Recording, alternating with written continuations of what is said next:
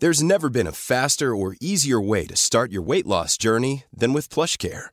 PlushCare accepts most insurance plans and gives you online access to board-certified physicians who can prescribe FDA-approved weight loss medications like Wigovi and Zepbound for those who qualify.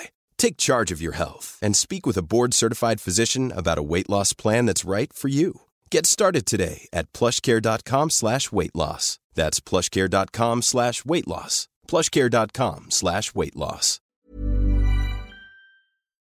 Porque el mundo actual no se entendería sin la economía y los negocios. Acompaña a Mario Maldonado, el columnista de negocios más joven y objetivo del periodismo financiero, en su programa Bitácora de Negocios. You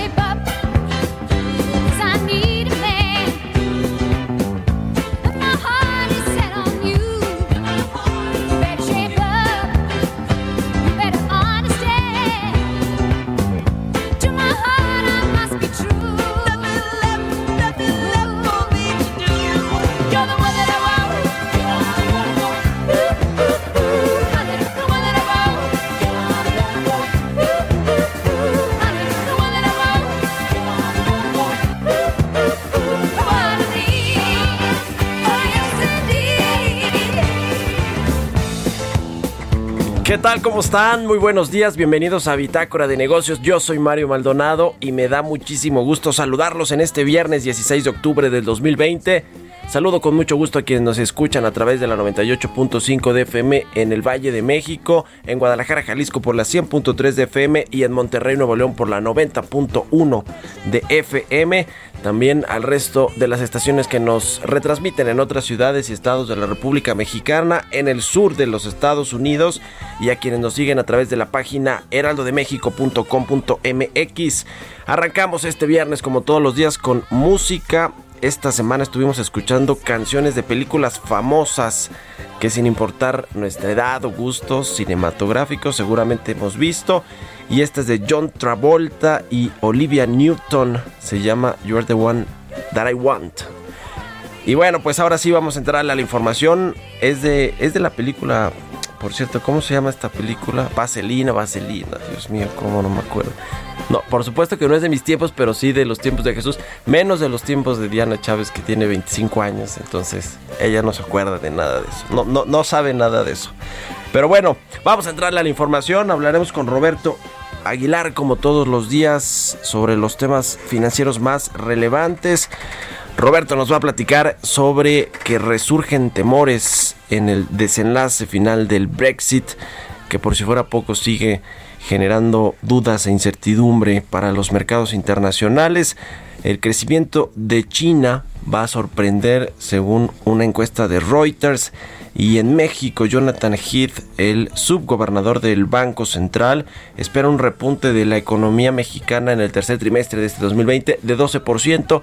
Espera que los datos eh, pues estén sobre ese nivel de 12% el rebote para el tercer trimestre de este año. Hablaremos también con Ana Leroy, asociada del Consejo Mexicano de Asuntos Internacionales de Comexi, sobre las discusiones y desaciertos dentro del gobierno para definir el rumbo de los paquetes de alivio por coronavirus, esto en los Estados Unidos, ya ve que se andan peleando los demócratas o Nancy Pelosi en particular la presidenta de la Cámara de Representantes con Donald Trump y este pues eh, paquete de estímulos para los estadounidenses de cara a sus elecciones el próximo 3 de noviembre. Ya estamos a unos poquitos días de que se lleve a cabo la elección presidencial en los Estados Unidos. Vamos a hablar también con eh, Verónica Chau, directora de análisis para instituciones financieras en México de Fitch Ratings sobre la economía mexicana, la recuperación que es más lenta de lo que se tenía eh, previsto, por lo menos eh, después de junio, julio, cuando fueron, eh, cuando se tocó fondo en el tema económico con la pandemia. ¿Qué va a pasar con el sector financiero, estas reestructuras de créditos y todo lo que se ha anunciado? Bueno, vamos a platicar de eso con Verónica Chau. También con Jimena Tolama, como todos los viernes, la editora en jefe del CIO.com.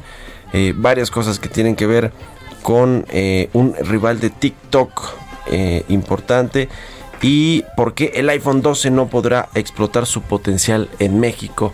Pues no hay red 5G entre otras, entre otras cosas. Hablaremos también con el notario Raúl Rodríguez Piña, candidato a presidir el Colegio Nacional del Notariado Mexicano. Vamos a entrar a todos esos temas aquí en Bitácora de Negocios. Quédense con nosotros y arrancamos con el resumen de las noticias más importantes con Jesús El Chucho Espinosa.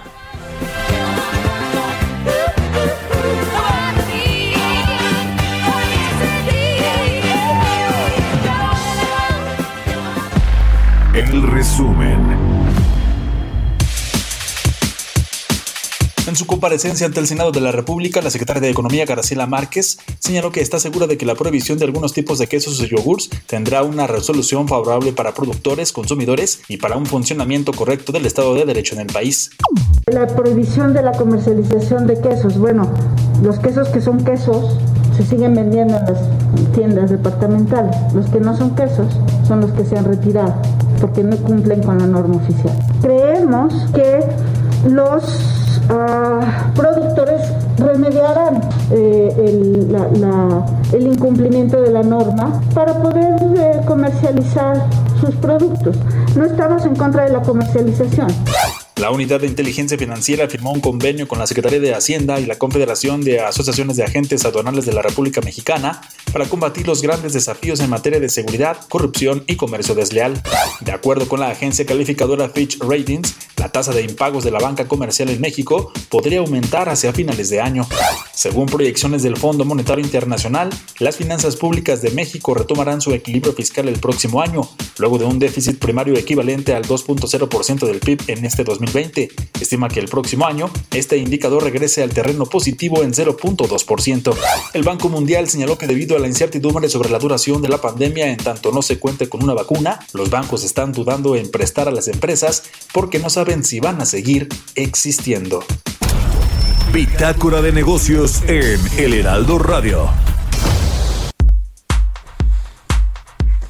Bueno, ayer por la noche se anunció por parte del canciller mexicano Marcelo Ebrard la detención de Salvador Cienfuegos, el ex titular de la Secretaría de la Defensa Nacional en Los Ángeles, California. No hay eh, todavía mucha información al respecto de esta detención del general Cienfuegos, pero se sabe que fue por un, una solicitud y de la Administración de Control de Drogas en Estados Unidos, la DEA, y que fueron pues eh, person personas de la DEA quienes detuvieron a el general Salvador Cienfuegos. Se eh, sabe que viajaba con su familia al momento de ser detenido en el aeropuerto de Los Ángeles. Fue secretario de la Defensa Nacional con Enrique Peña Nieto y el canciller Marcelo Ebrard ayer a las 9 con 4 minutos de la noche informó que a través del embajador estadounidense en México, Christopher Landó, se le informó, se le comunicó que el general Salvador Cienfuegos había sido detenido en el aeropuerto de Los Ángeles, California. El editorial.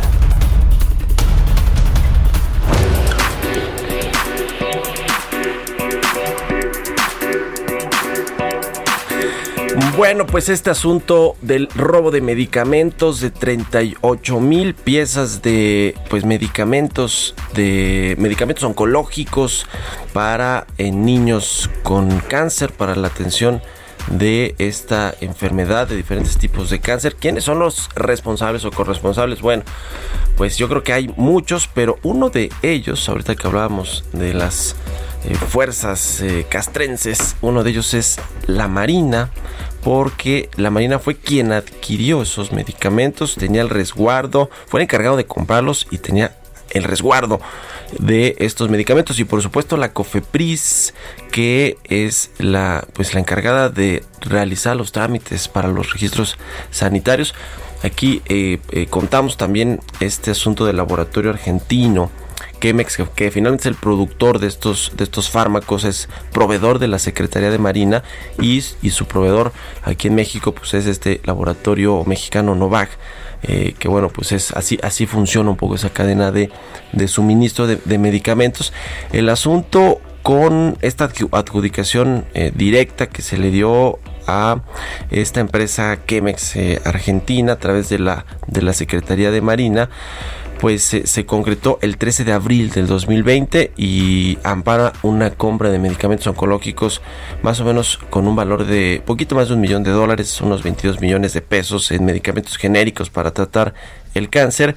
Este, por cierto, es el negocio más grande que esta farmacéutica argentina, Chemex, había obtenido eh, con el gobierno mexicano hasta este, hasta este momento. Le decía que la encargada de la compra era la Marina, entonces también tenía la responsabilidad del resguardo de los productos que finalmente pues fueron robados en las bodegas de este laboratorio mexicano Novag que le decía el socio importador de Chemex.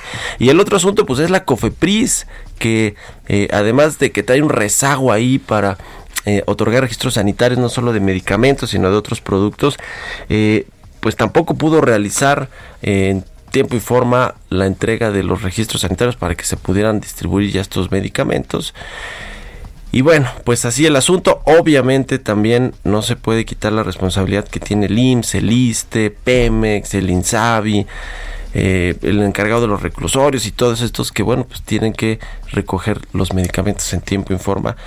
Hay corresponsabilidades en todo este asunto del robo de medicamentos y pues parece que el gobierno mexicano, el presidente siempre dice, ay, ¿quién dice cómo se atreven a decir que este robo fue autoinfligido y que nosotros eh, dudamos de, dudan de que se hayan robado la delincuencia organizada realmente estos medicamentos. En fin, bueno, pues es que si no hay transparencia y, e información clara respecto de estos eh, eh, robos y el escándalo que se hizo porque iban para niños con cáncer, pues ahí está, ahí está el tema. Mucha corresponsabilidad en el gobierno federal. ¿Usted qué opina? Escríbame a mi cuenta de Twitter, arroba Mario Mal y a la cuenta arroba Heraldo de México.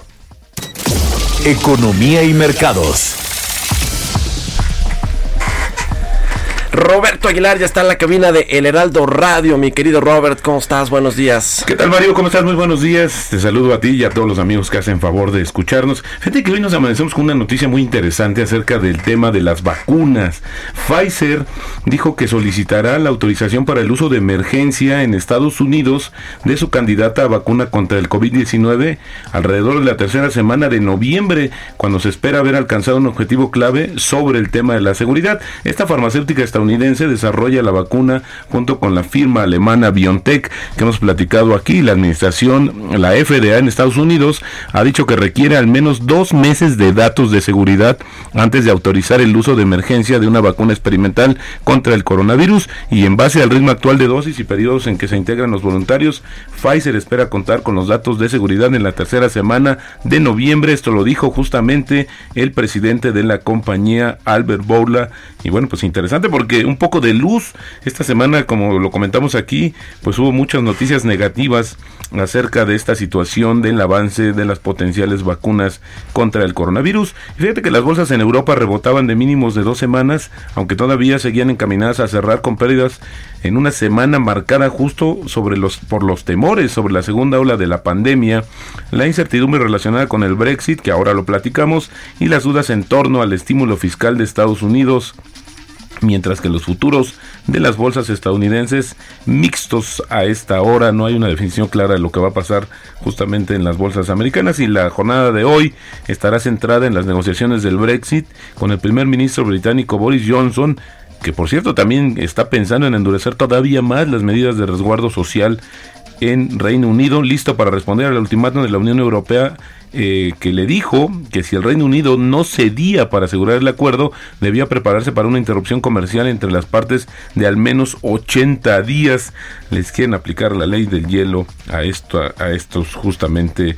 Eh, pues políticos británicos que han impulsado nuevamente una versión eh, pues como no, no se había planteado originalmente de la salida de la Unión Europea. Bueno, en los casos en el mundo, Mario, siguen creciendo de manera importante. Ya estamos hablando de 38.8 millones de personas infectadas eh, con el virus a nivel mundial, aunque las cifras oficiales de decesos pues se mantienen todavía este, arribita del millón desafortunadamente. Pero fíjate que es interesante porque los primeros casos se identificaron en diciembre de 2019, pero Estados Unidos ya lleva 8 millones de casos, está a la cabeza de la lista, después sigue India, Brasil, Rusia, Argentina, Colombia, España, Perú y luego México. El presidente Donald Trump dijo que está, que está dispuesto a aumentar su oferta de 1.8 trillones de dólares para un acuerdo de alivio con- para el coronavirus con los demócratas del Congreso de Estados Unidos, pero la idea fue rechazada por su compañero el líder de la mayoría del Senado, Mitch McConnell, y la Casa Blanca propuso en la semana estos 1.8 trillones de dólares. Bueno, pues esto es lo que mantiene justamente la diferencia con sus eh, contrincantes políticos que están ofreciendo o están buscando más bien 2.2 trillones de dólares del paquete de ayuda. Mientras esto sucedía, un nuevo funcionario de la Reserva Federal de Minneapolis pues advirtió que está complicándose la situación para los desempleados y las empresas si no reciben más asistencia por parte del gobierno. Y de hecho creo que podría ser importante ya verlo en el reflejo de las remesas que han tenido un crecimiento importante, pero creo que ahora sí podrían enfrentarse con un bache.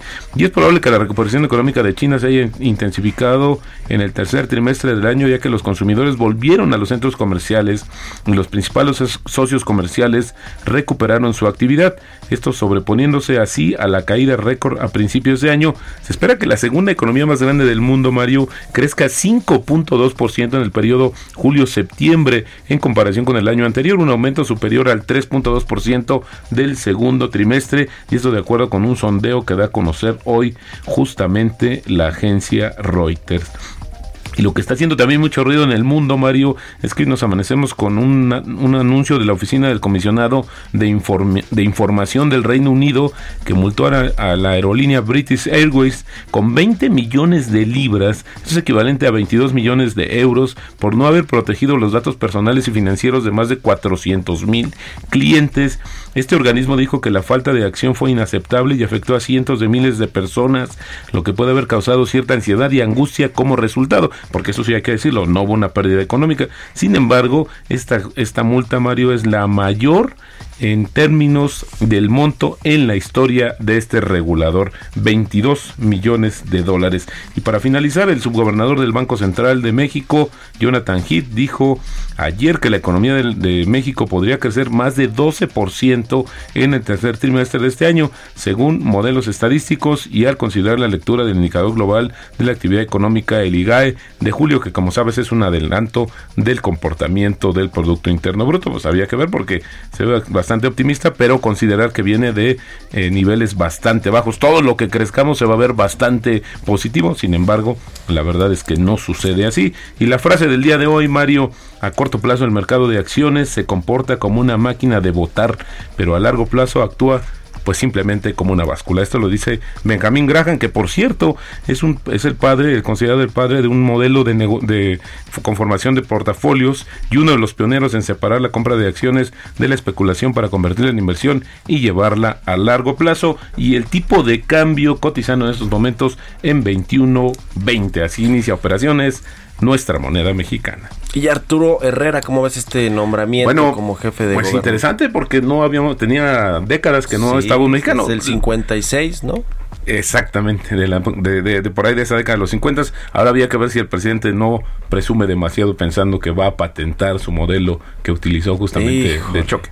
Ya esperaría un- algún comentario en ese sentido hoy en la mañanera. El titular va a encabezar la Junta de Gobernadores del Banco Mundial y del Fondo Monetario Internacional, Arturo Herrera, ¿no? Exactamente. Ahora había que decir, decir que pues fue un tema quizás que se sacó la rifa del Ahora tigre, sí que una... Bueno, sí, caray, claro. Porque en estos momentos Sí, sí, tan convulsionados en la economía mundial, bueno, pero en fin, al Pero final habla no- bien de, de- de México, de Arturo Herrera, de y su capacidad. de. Totalmente, totalmente. Sí, Arturo Herrera, como siempre, nos da entrevista. Ah, no es cierto aquí. Bueno, gracias, Robert. Contrario, muy buenos días. Son. eh, Robert, Roberto Aguilar. ¿Cómo es tu Twitter, mi querido Robert? Arroba Roberto. Y ya salió AH. la de Forbes de este Ya tenemos la nueva. Eso, yo Léanla, por favor. 6 con 20 minutos. Vamos a otra cosa. Cobertura especial El Heraldo Radio. Elecciones Estados Unidos 2020. Está en la línea telefónica Ana Leroy, asociada del Consejo Mexicano de Asuntos Internacionales. ¿Cómo estás, Ana? Muy buenos días. Buenos días, Mario. ¿Cómo estás tú? Muy, bien, gracias. Gracias, qué gusto saludarte. Oye, este tema de Estados Unidos, de este paquete económico de ayudas para eh, pues los desempleados, para todas las personas que están sufriendo la crisis allá en Estados Unidos, están peleando no entre demócratas y republicanos sobre los montos, sobre los tiempos. Había dicho Trump que no quería que saliera este paquete antes de las elecciones. En fin, ¿cómo está todo este asunto? Pues mira, ahorita eh, todavía pues las negociaciones están en un impasse, como bien lo mencionas. Eh, el primero de octubre la Cámara de Representantes aprobó un segundo paquete de ayuda económica eh, de 2.2 billones de dólares. Entonces, en estos momentos sabemos que la Casa Blanca ha hecho su este su contraoferta no de 1.8 eh, billones. Sin embargo dentro del ala del Senado sí del ala republicana no existe voluntad política para aprobar este paquete que bueno que también es bastante grande antes de las antes del día de las elecciones, ¿no? Porque ya la gente ya empezó a votar. Entonces, eh, mucha gente votará el, el, día 3, ¿no? El día que serán las elecciones, pero eh, de alguna manera, pues ahorita los republicanos no tienen incentivos electorales ni políticos para engrosar la deuda del erario estadounidense, eh, cuando ahorita, pues las encuestas están 10 puntos arriba le están dando al, al, Partido Demócrata, ¿no? Entonces, eh, por ahora todavía no hay acuerdo, eh, todavía, bueno, está la semana que entra, ¿no? Y bueno, pues al final está, eh, digamos, eh, pues está el, el, bienestar de los electores estadounidenses, ¿no? Este paquete eh, es, es, es, es, enorme también y bueno, se va a traducir en millones de cheques que bueno, que van a ser emitidos, entre otras cosas, ¿no? Porque trae ahí muchos, muchas partidas para varios sectores, educación, eh, las llamadas estampillas de comida, muchísimas otras cosas, ¿no? El servicio postal, etcétera. Pero eh, bueno, pues esto se traduce en el envío de millones de cheques a las familias estadounidenses y bueno, es un segundo cheque, ¿no? En, en tiempos de pandemia y cuando la crisis no ha terminado. Uh. Pues sí, y estamos a la vuelta de la esquina con las elecciones, ¿no? ¿Cómo, ¿Cómo ves, cómo estás viendo las cosas entre Joe Biden y Donald Trump con todo este asunto de Trump que le dio coronavirus? En fin, ¿qué, qué, nos, qué nos comentas, Ana? Ayer, eh, bueno, pues el, la, yo creo que las, el ejercicio este que hacen los estadounidenses del town hall meeting, ¿no? Que es uh -huh. muy, eh, puede ser muy efectivo. Este año fue un poco distinto, ¿no? Por la pandemia, pero eh, pues ahí los dos eh, candidatos volvieron a, a, digamos, a reafirmar sus posiciones en los distintos, distintos temas políticos y eh, pues yo sí veo a Biden bastante adelantado en, compara en comparación a, a Trump. Eh, yo creo que hay que ser cuidadosos con las encuestas, ¿no? Hace cuatro años, ¿tú, tú te sí, acuerdas? Sí, sí. ¿No? Eh, todo el mundo le daba la victoria a Hillary Clinton, ¿no? Y bueno, yo decía, bueno, y, y, y pero yo veía a Trump muy fuerte, ¿no? Hace cuatro años. Eh, eran otras situaciones económicas, eh, no había pandemia, ¿no? Eh, no había, este, al final yo creo que, y bueno, esto eh, es algo muy personal, ¿no? Yo sí creo que los estadounidenses a la hora de ir a votar van a ver sus bolsillos y van a ver sus finanzas, ¿sí? sí. Entonces, más allá del manejo de la pandemia, más allá del liderazgo eh, o mal o buen liderazgo internacional o a nivel nacional que tenga el presidente Trump, los estadounidenses están peor hoy que el día de ayer, ¿sí? Su economía está, eh, pues está mal, no está creo que tan mal como la nuestra, uh -huh. pero, eh, pero sí va mal, entonces esto va, esto es un voto de confianza al manejo de la economía, ¿no? Okay. Y, eh, y yo creo que más allá, eh, los estados bisagra también, digamos, pueden ahí eh, hacer la diferencia. Yo esperaría que no haya un gran desorden después de la elección, claro. si hay un margen considerable que le dé a Joe Biden la victoria. Muy bien. Entonces, yo creo que va por ahí. Pues ya lo estaremos viendo y lo platicamos aquí si nos permites, querida Ana, Ana Leroy, asociada de Comex. Y gracias por tomar nuestra llamada y muy buenos días. Igual Mario, buen día, hasta luego. Hasta luego, vamos a hacer una pausa y regresamos.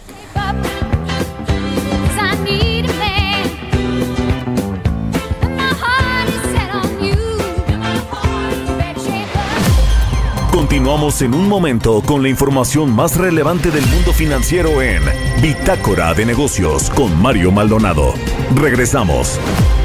Heraldo Radio. La HCL se comparte, se ve y ahora también se escucha. Heraldo Radio. La HCL se comparte, se ve y ahora también se escucha. Estamos de vuelta en Bitácora de Negocios con Mario Maldonado. Entrevista. Ya estamos de regreso aquí en Bitácora de Negocios. Son las 6 de la mañana con 30 minutos, tiempo del centro de México. Bueno, fíjense que el próximo 7 de noviembre se van a llevar a cabo elecciones para elegir a la planilla de notarios públicos que encabezarán el Colegio Nacional de Notarios en México. Y bueno, esta eh, planilla de, denominada Un Notario para Todos está conformada por los notarios públicos Raúl Rodríguez Piña y Karim Francisco Martínez. Vamos a platicar con Raúl Rodríguez Piña para pues saber de las propuestas y de eh, lo más importante que tiene que ver con el eh, sector, con el ámbito notarial actualmente. ¿Cómo estás, eh, Raúl Notario? Muy buenos días, gracias por tomar la llamada. Mario, muy buenos días. Te saludo con mucho afecto a ti, a tomar el auditorio. Muy bien, muchas gracias. Muy contento, como bien lo dices, encabezando la planilla de notariado para todos, este, para presidir el Colegio Nacional de Notariado Mexicano. Eh, va a ser unas elecciones que se llevarán a cabo en la ciudad de Cancún el próximo 7 de noviembre y estamos muy entusiasmados recorriendo la República Mexicana. ¿Cuáles son los retos que tiene actualmente el, el notariado mexicano? Eh, ¿Cuáles son las propuestas también que usted, eh, don Raúl Rodríguez, pone sobre la mesa pues para hacer el, eh, para encabezar el Colegio Nacional de Notarios en México? Ah, Desde luego que enfrentamos eh, eh, el reto más importante en este momento, pues es superar el tema de la pandemia, como lo estamos sufriendo en toda la República Mexicana, y tenemos que eh, tener un notariado dinámico, un notariado joven, un notariado moderno. Debemos de capitalizar y, la, era digital, desde luego, en, todo en todo momento. Y lo que tenemos que hacer es fortalecer y como parte medular la, la parte académica del Colegio Nacional. Mientras mejor preparados estemos, mejor servicio vamos a brindar a la sociedad. Entonces, la parte medular de nosotros será en todo momento eh, la constante preparación. Nos despertamos todos los días con diferentes disposiciones, con normas circulares, nuevas leyes y tenemos forzosamente que focalizar esta situación y prepararnos día con día. Eh, a ver, uno, uno de los temas creo yo que es relevante para este ejercicio del, del notariado eh, de, eh, es el asunto del- de, la independencia, ¿no? De pronto se, se relaciona mucho ahí a los notarios con el poder público, con las autoridades y, e incluso pues también con los particulares y demás. ¿Cómo, cómo pues lograr que esta profesión o este ejercicio del servicio público pueda desligarse de los poderes, de los gobiernos y demás, notario? Ese- Mario, qué cómo que me preguntas eso. Es un tema, desde luego, de percepción del público y estas oportunidades de platicar con tu audiencia nos ayudan muchísimo para empezar a cambiar necesariamente La esta percepción, percepción. sí. Nosotros ¿no? somos eh, abogados independientes, tenemos a, a nuestra, a nuestro cargo el, el prestar un, un servicio público, pero no somos servidores públicos, no tenemos dependencia alguna con el gobierno, Claro, sí, no sí. recibimos, no recibimos parte del erario, no tenemos absolutamente ninguna prestación del gobierno. Eh, somos abogados completamente independientes que tenemos una función pública, desde luego, pero completamente independientes y el público tiene que saberlo. Nosotros sí prestamos un servicio público, pero no estamos ligados al gobierno, somos completamente independientes. Ahora, tenemos mucha relación, desde luego, con las autoridades y con los poderes por obvias razones, por la función que desempeñamos. Pero eso no quiere decir que tengamos dependencia o que eh, sumisión, eh, nada por el estilo. Somos completamente independientes y así actuamos en toda la República Mexicana. ¿eh? Este tema de la digitalización de los servicios notariales me parece de lo más relevante, como eh, bien dice eh, don Raúl Rodríguez, nos comenta sobre, sobre este asunto de la pandemia que aceleró todo el, tema digital y no es la excepción, por supuesto, con eh, los servicios notariales. Que eh, en, lo, en lo específico, ¿cómo va a eh, ser posible que esta digitalización sea una realidad eh, que yo, yo creo que ya lo está haciendo, en, me imagino, en, en algunos sentidos, pero que pu- pueda ya, digamos, desarrollar todo el tema tecnológico y digital en el corto plazo. ¿Cómo, cómo es posible lograr esto? es un tema muy complejo.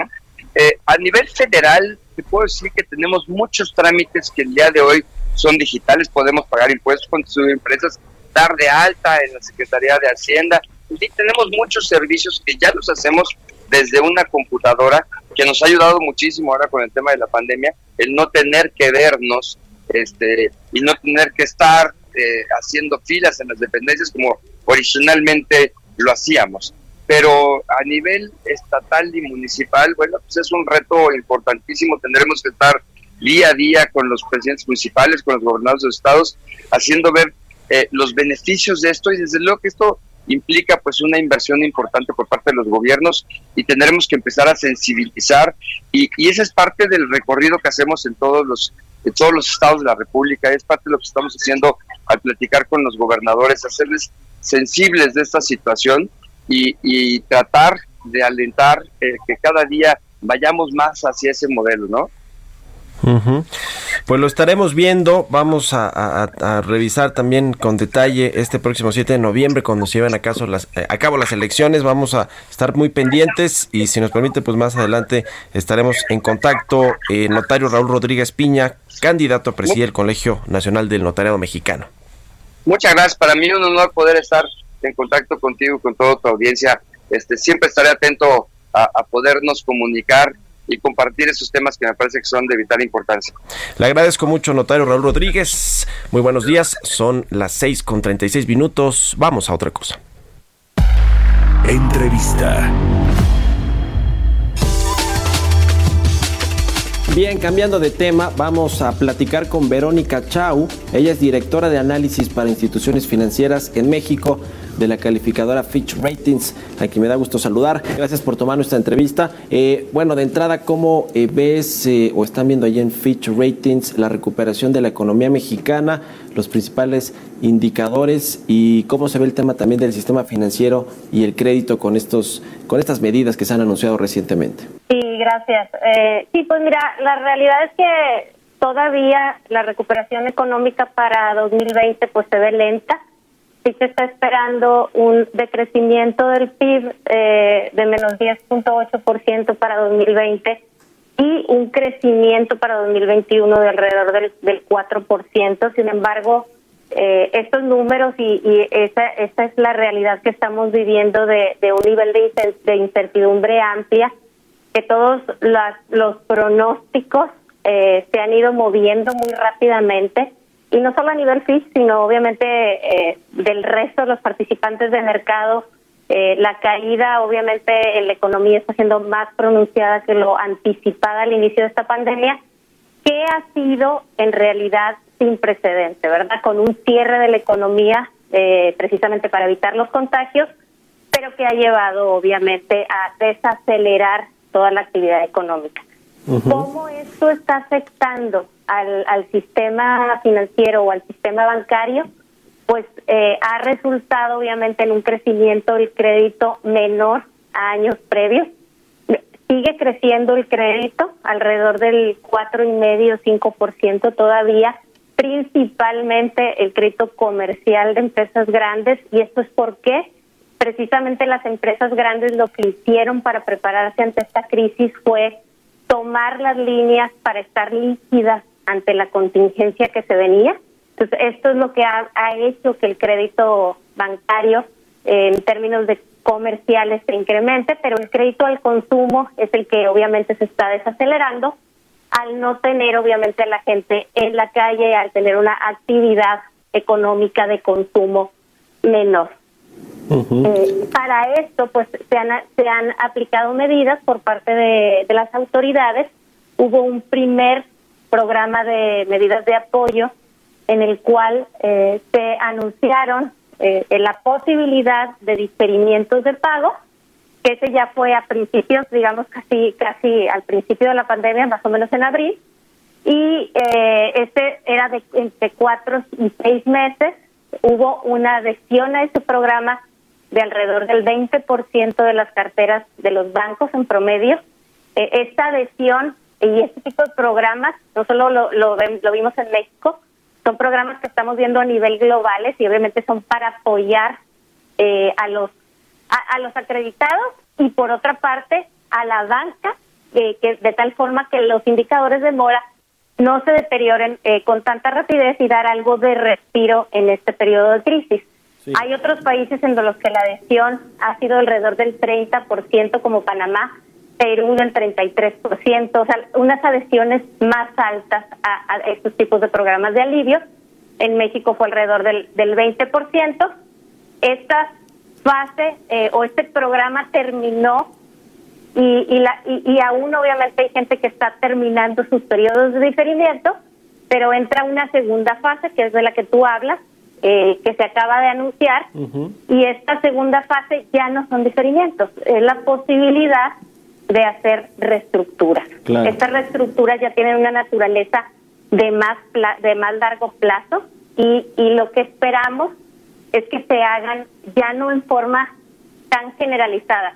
Es decir, no estamos esperando ver el 20% de la cartera reestructurada. Sí, sí, sí. Eh, sí, Lo, lo que hemos hablado con los bancos es eh, que las reestructuras que se van a hacer, se van a hacer caso por caso eh, y tal vez algunos bancos no se adhieran a este programa particular porque tiene, Sí, tienen Lo han unas comentado. particularidades específicas. Entonces, tal vez algunos hagan sus reestructuras como tradicionalmente se hacían, pero pero caso por caso, porque este programa particular tiene tenía todavía hoy se anunciaron unos cambios, algunas limitaciones en reparto de dividendos, el, el que se anunció originalmente no se podían repartir dividendos hasta 2022, se anunció que esto cambiaba, que se podían repartir dividendos, pero bajo ciertas condiciones de capitalización. Eh, y ha habido algunos cambios que, que pudieran hacer que algunos bancos más se adhieran, pero no lo estamos esperando en forma masiva.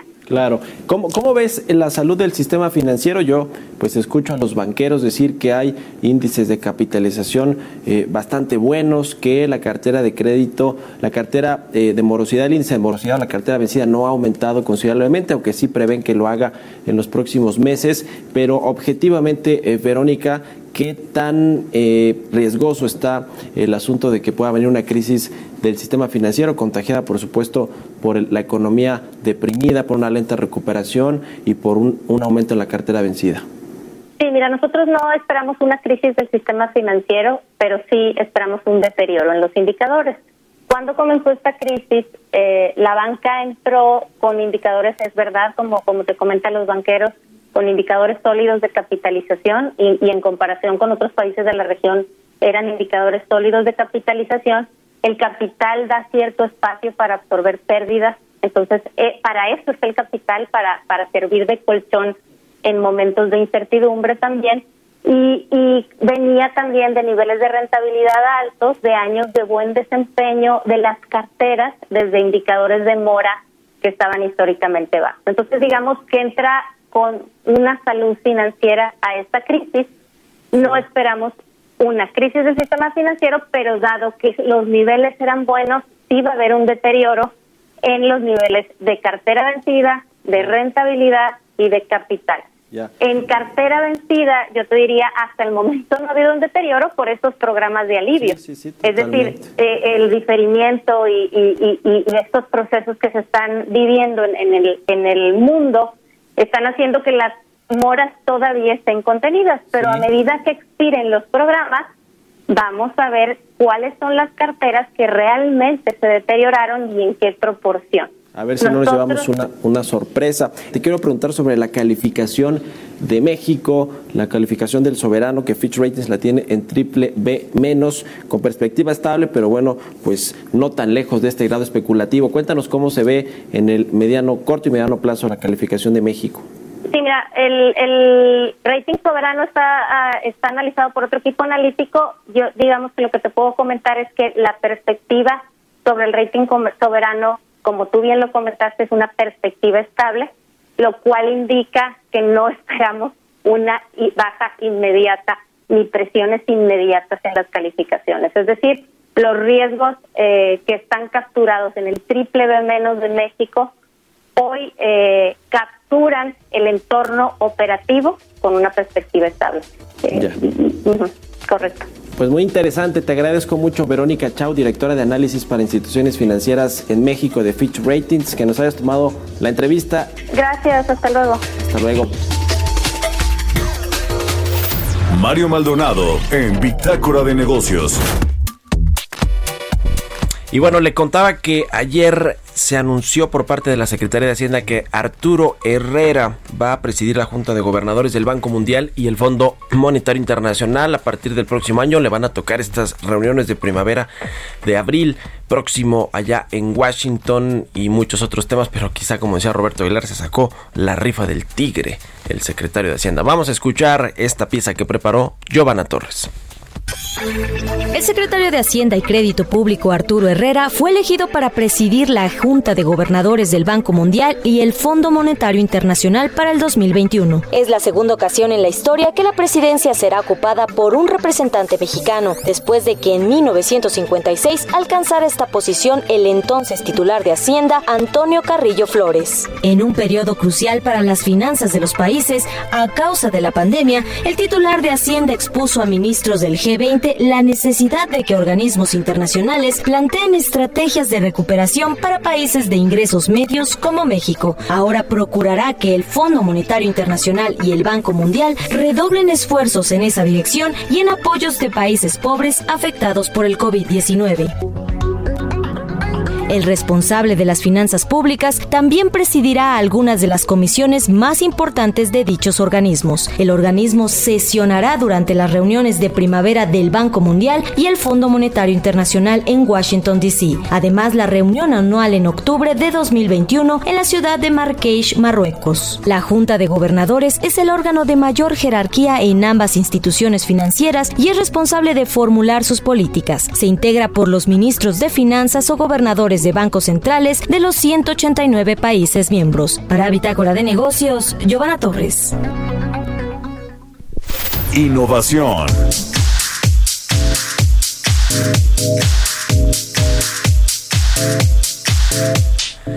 Y bueno, ya es viernes y ya está en la línea telefónica porque no ha querido venir todavía Jimena Tolava, la editora en jefe del CIO.com. ¿Cómo estás, querida Jimena? no es cierto, no es cierto, es la sana distancia, la sana distancia. ¿Cómo estás, Jime? Buenos días. Todavía están a distancia, Mario, pero ¿sabes qué? Estaba pensando que hoy justamente se cumplen siete meses desde que empezamos con esta eh, con este confinamiento. Ya han pasado muchísimo, o sea, muchísimo tiempo, la verdad, pero pues hay que seguirnos cuidando, ¿no? Siete meses, bueno, pues sí, totalmente a, a cuidarse. ¿De qué vamos a platicar hoy, Jime? Pues mira, hoy te hablaré de más empresas que están avanzando en sus planes de crecer y además de los instrumentos que utilizan para financiarse.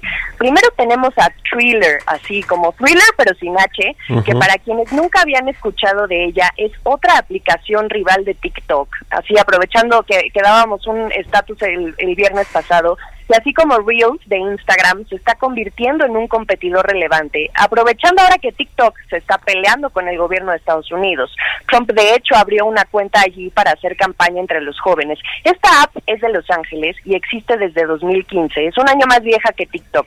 Y Thriller actualmente está en discusiones con una serie de compañías sobre una eventual fusión que podría derivar en su estreno en bolsa. Y aquí viene la parte interesante. ¿A qué me refiero? Lo que intenta es crear una sociedad de propósito específico para adquirir empresas, para la adquisición de empresas. En inglés se le conoce como SPAC, exacto. Pero en términos más simples es básicamente una compañía de cheque en blanco. Son instrumentos listados en bolsa que obtienen dinero de una oferta pública inicial, pero con el objetivo de que la empresa, en este caso Thriller, analice opciones de inversión en una o varias otras empresas que ya están en marcha, que ya operan. Y esto solo nos dice que la ambición que tienen de crecer en Estados Unidos es grande, por lo que representa TikTok si en efecto logra mantenerse en ese país. Y yo creo que le surge porque Thriller solo tiene una fracción de los 100 millones de usuarios con los que cuenta TikTok solo en Estados Unidos. Es muchísimo. Entonces, mientras más se prolonga el problema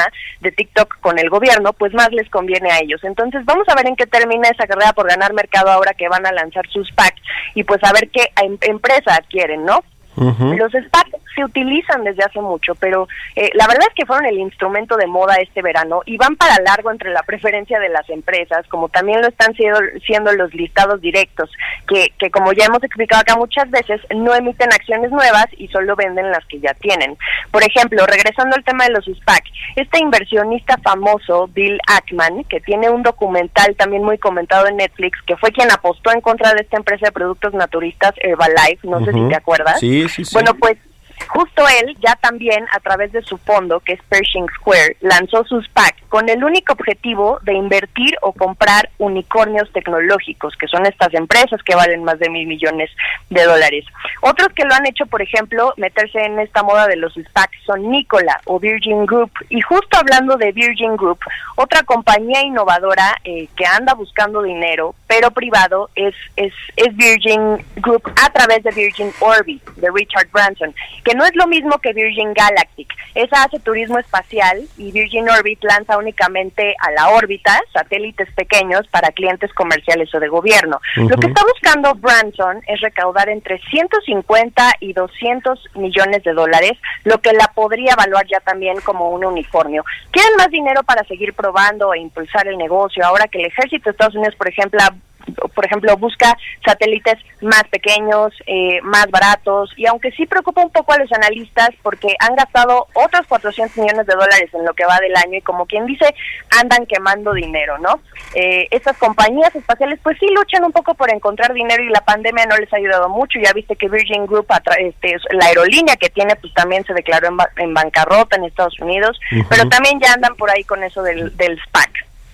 Y de las apps y del espacio, ahora nos vamos al gaming con otra mega compañía de videojuegos que esta sí quiere un debut en bolsa normalito o tal vez vía listado directo. Se trata de Roblox. El lunes presentó su solicitud y quizá no hayamos escuchado mucho hablar de esta plataforma, pero tiene más de 115 millones de usuarios activos mensuales, incluido un tercio de los niños menores de 16 años en Estados Unidos. Es muchísimo. Y aquí va un dato que seguramente no le encanta tanto a los padres de familia, pero Roblox registró más de 3 mil millones de horas de juego solo en julio. Es muchísimo. Ahora, lo innovador de esta plataforma, y quizás sopesa un poco el impacto del dato, es que es para genera- generadores de contenido 3D, para personas que crean sus propios videojuegos y además obtienen un 30% en las ganancias de quienes compran esos juegos, ¿no? Al final de cuentas, pues sí se está incentivando un poco a los desarrolladores, ¿no?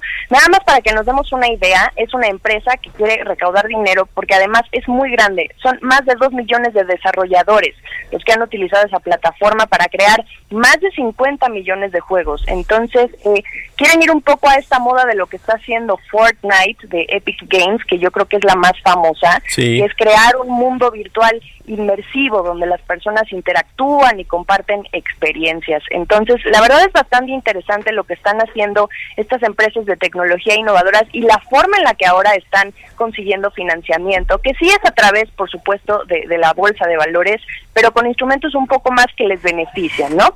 Y antes de que me despida, tenemos que hablar, por supuesto, del iPhone 12. Digo, acá, acá nuestra colega Giovanna Torres ya tocó el tema, por supuesto, pero eh, eh, es un tema que abordamos mucho en el CIO esta semana y quizá en México el lanzamiento de este teléfono tenga otro fin, que es la mera emoción del consumidor de obtener el producto más reciente de Apple y no tanto por esta característica estrella que han presumido muchísimo, que es que ya incluirá la cobertura de red 5G. Vamos por partes. La red 5G va a ser un componente clave en la transformación digital de las economías porque su capacidad y velocidad permite impulsar desde vehículos autónomos, robótica, telemedicina, Internet de las cosas, o sea, no solo teléfonos inteligentes, sino ciudades completamente inteligentes. Aquí el problema es que México se sigue moviendo en una red de cobertura 4G y es por esa razón en la que México pues no podrá no podrá ver tanto explotar esta característica, Mario. ¿Cómo ves? Pues sí, ese es el, asunto con la red de 5G. Bueno, y en otros países, ¿no? México y otros países que todavía no tienen desarrollada esta tecnología o estas redes de, de alta tecnología y que, bueno, pues no le van a poder sacar todo el provecho al iPhone. Hoy, por cierto, creo que empieza la preventa aquí en México, una cosa así, ¿no? Del lanzamiento de este iPhone 12. Sí, hoy empieza y, y la verdad es que también justo es otro tema que se va a ver, eh, porque también está el factor de la crisis económica. Estará por Sí, verse qué tanta claro. demanda tiene el teléfono ahora que todos procuran gastar en lo necesario Muy y que bien. se optimiza más, eh, eh, bueno, se, se prioriza otras cosas. Claro. Bueno, pues muchas gracias, Jime. Gracias y muy buenos días. Buenos días, Mario. Sigan a Jimena Tolama en Twitter, Jimena Tolama y también en arroba el SEO. Con esto llegamos al final de Bitácora de Negocios. Muchas gracias por habernos acompañado aquí en el Heraldo Radio. Quédense con Sergio Sarmiento y Lupita Juárez y nosotros nos escuchamos el próximo lunes. ¿Ya va a venir Diana Chávez a darnos los deportes o no? Bueno, nos escuchamos el próximo lunes tempranito a las 6. Muy buenos días.